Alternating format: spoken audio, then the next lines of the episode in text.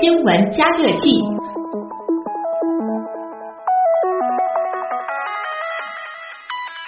这个小片头里边提到了新闻加热器，有加热两个字。哎，这两天是不是有一种被加热的感觉？特别的温暖，有种春意盎然的味道出现了。哎，真是没错啊，感觉今天的这个气温一下子窜上来了，脚步也轻快起来了。嗯，今天走在路上看到很多人都是轻装上阵，特别是一些年轻爱美的姑娘，都是丝袜加短裙的打扮了啊，仿佛一下一步就进入春天了。其实你别说，最近几天上海的天气呢，都还算不错啊，寒意起码是没有了。嗯，那上海是不是已经入春了呢？啊，这里给大家介绍一下今天的天气情况啊。根据上海市气象局今天发布的天气预报，今天的最高温度是二十度，最低温度是十二度。嗯，那么根据最近几天的平均气温来看啊，上海其实已经入春了。嗯，那么有关天气方面的情况，我们现在就来连线上海市气象局的首席服务官乌瑞。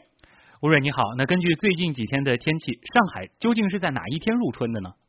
那从目前来看呢，因为今天的那个平均气温应该也是在十度以上了，所以我们因为气象意义上的春天呢，这个标准是就是在五天里面，那它的平均气温都在十度以上呢，那我们就认为已经进入这个春气象意义上的春天了。嗯，所以我们的十三号呢，就是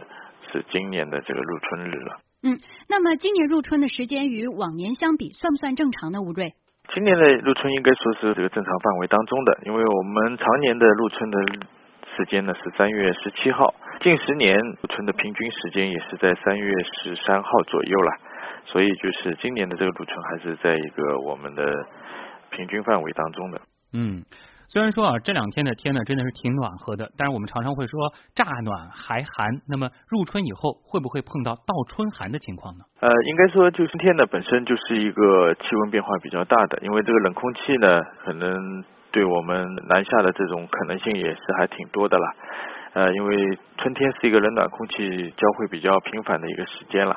我们气象意义上的那个倒春寒呢是这个入春以后到四月底啊。有出现三个猴的猴病菌气温低于这个同年常年同期常年值的一度以上，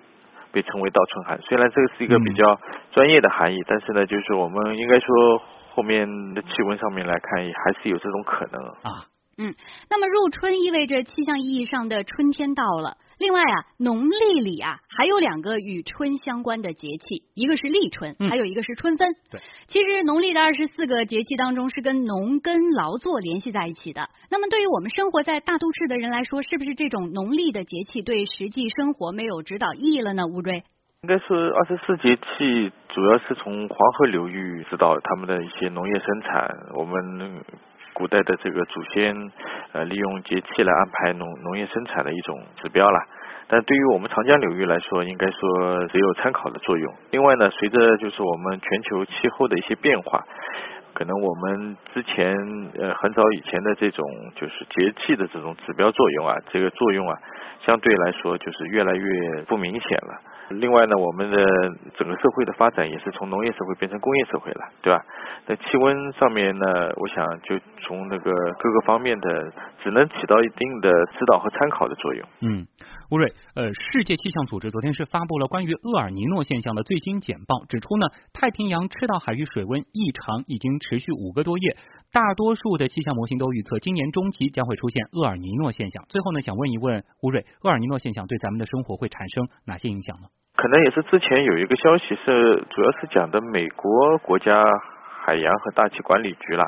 呃，他们的可能一些专家研究发现，呃，今年可能是我们有史以来的一个最热的一天，但是它它的这个概念啊，它是从一个平均的概念，全球的平均和全年的平均上来看的，而且就是对于我们来说呢，就是我们呃，对于中国整个区域也是一个局局部的区域了，对于上海来说那是更小一个区域了。虽然可能会有一些影响，但是这些影响呢，